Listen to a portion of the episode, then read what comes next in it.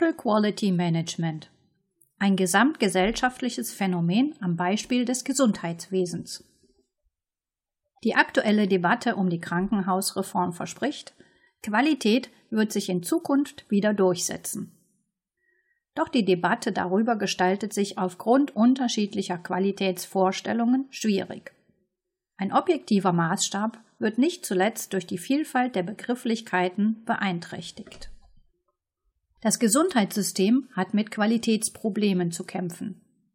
Das liegt hauptsächlich an den sogenannten Fallpauschalen, die viele Krankenhäuser dazu verleiten, so viele Behandlungen wie möglich durchzuführen und das auf möglichst kostengünstige Weise.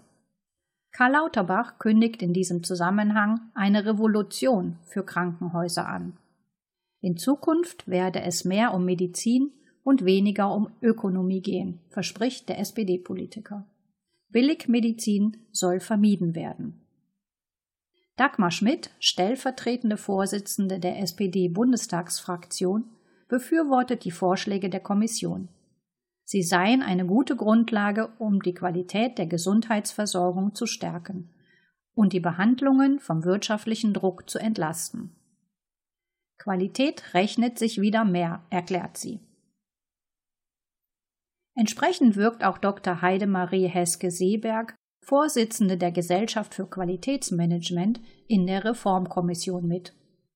Dass Qualitätssicherung auch in diesem Zusammenhang ein Thema ist, verwundert nicht, Schließlich geht es um Menschenleben.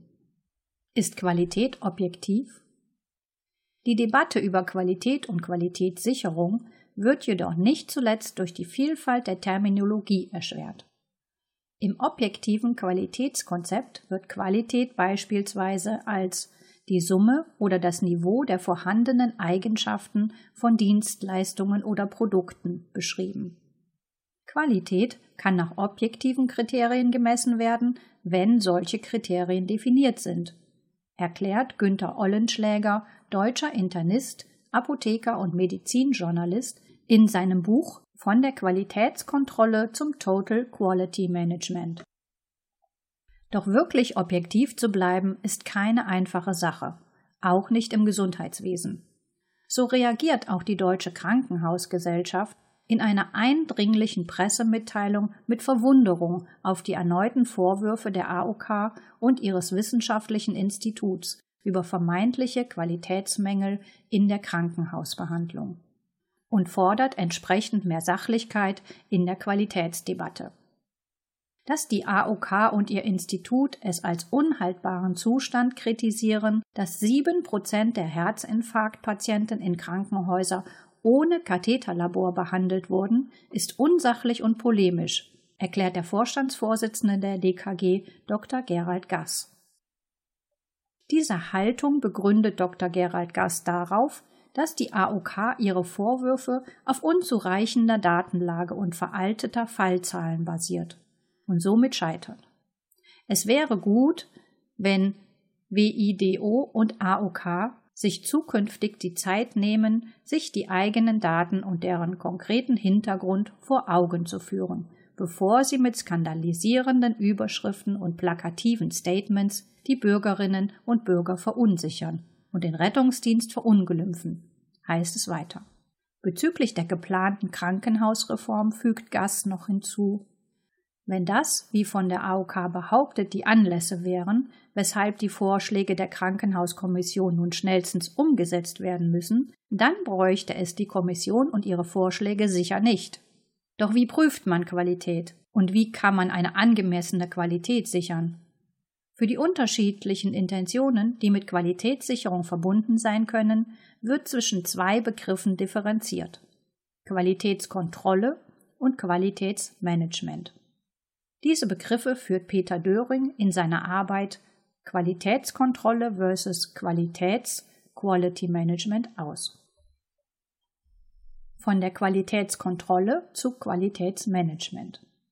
Die Qualitätskontrolle wird als Ansatz beschrieben, der vorrangig für die Zahlungspflichtigen von Interesse ist. Sie umfasst Verfahren zur Bestimmung und Kontrolle der Qualität einer erbrachten Leistung.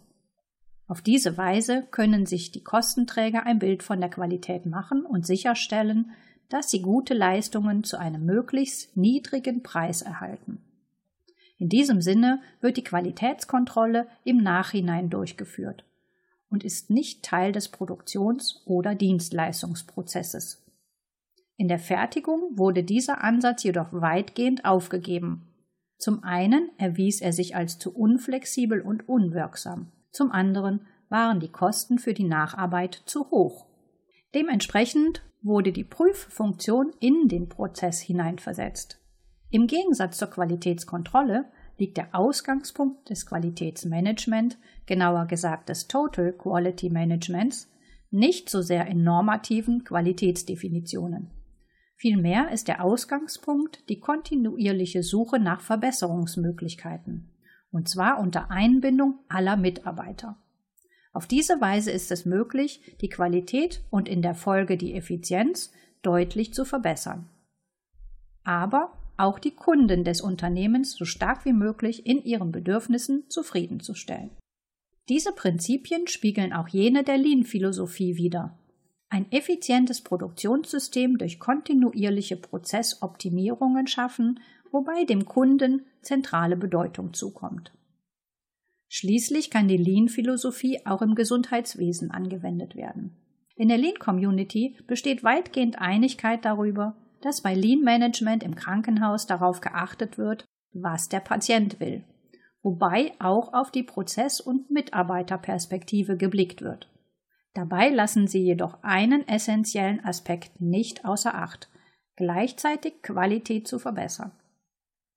Qualitätssicherung und kontinuierliche Qualitätsverbesserung betrifft jedoch nicht nur den Gesundheitsbereich, sondern ist ein gesamtgesellschaftliches Anliegen, erklärt Günther Ollenschläger. Eines, das voraussetze, dass erforderliche Maßnahmen im Rahmen eines problembewussten Qualitätsmanagement durchgeführt werden. Dies bedeutet jedoch nicht, dass bisheriges Handeln als Fehlverhalten wahrgenommen werden sollte. Vielmehr gehe es darum, zunächst eine gleichbleibend hohe Qualität zu sichern und dann kontinuierlich die Qualität unter Kundenorientierung zu ermöglichen.